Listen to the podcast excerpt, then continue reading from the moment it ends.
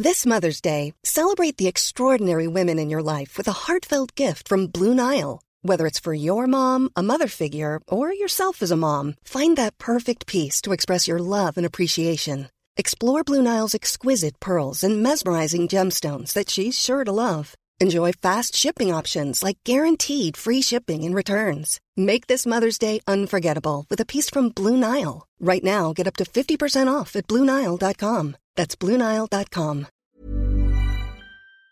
Vamos a platicar con un experto, con Juan Carlos Machorro. Es experto en Derecho Aeronáutico, aeroportuario, además de la firma legal Santa María y Esteta, que me da muchísimo gusto saludar. Juan Carlos, ¿cómo estás? Muy buenas tardes.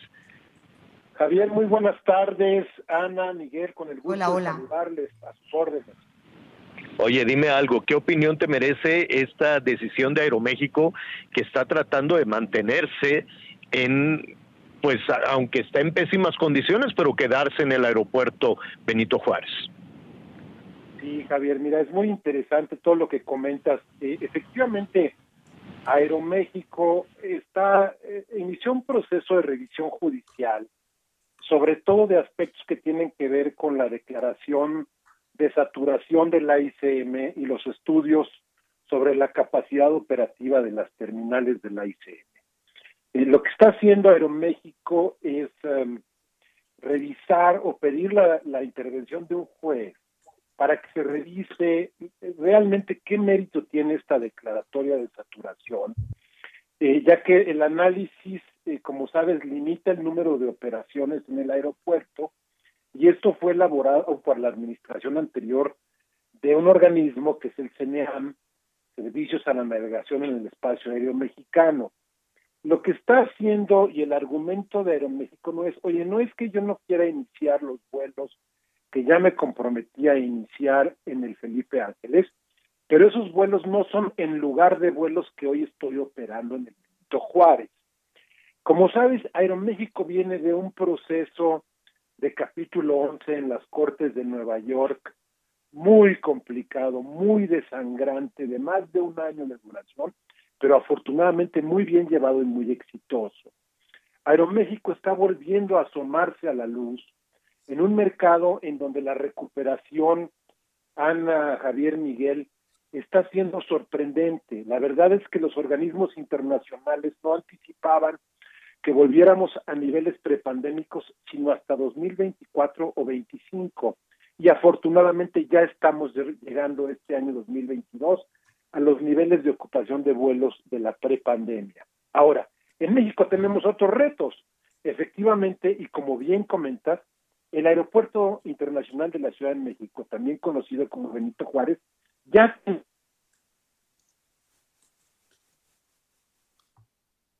Se le fue. Hoy sí la comunicación, sí, sencillamente. hoy no es nuestro aliada. Se, Sí, se ve hoy- que hoy- es viernes, Miguel Aquino. Javier, Es, eh, a ver, en un, en un momentito más vamos a, a restablecer la comunicación porque además el, el tiempo se nos viene un, un, poquito, un poquito encima.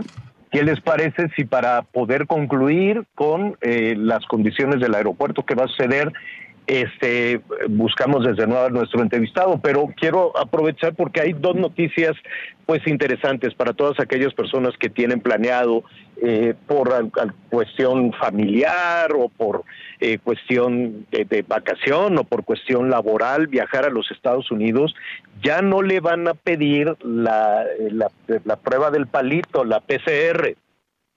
Ya ves que tenías que estar, este, llevar, tener que llevar lo del COVID, este, ya no te lo van a poder, ya no te lo van a pedir para viajar hacia los Estados Unidos a partir de, eh, de lunes. ¿Hoy qué es? Hoy es 10, 11, o sea, a partir del domingo, ¿no? Ya para el lunes, ya para los que van a viajar el lunes a los Estados Unidos, ya no les van a pedir esa prueba, ¿no? Ya no es necesario.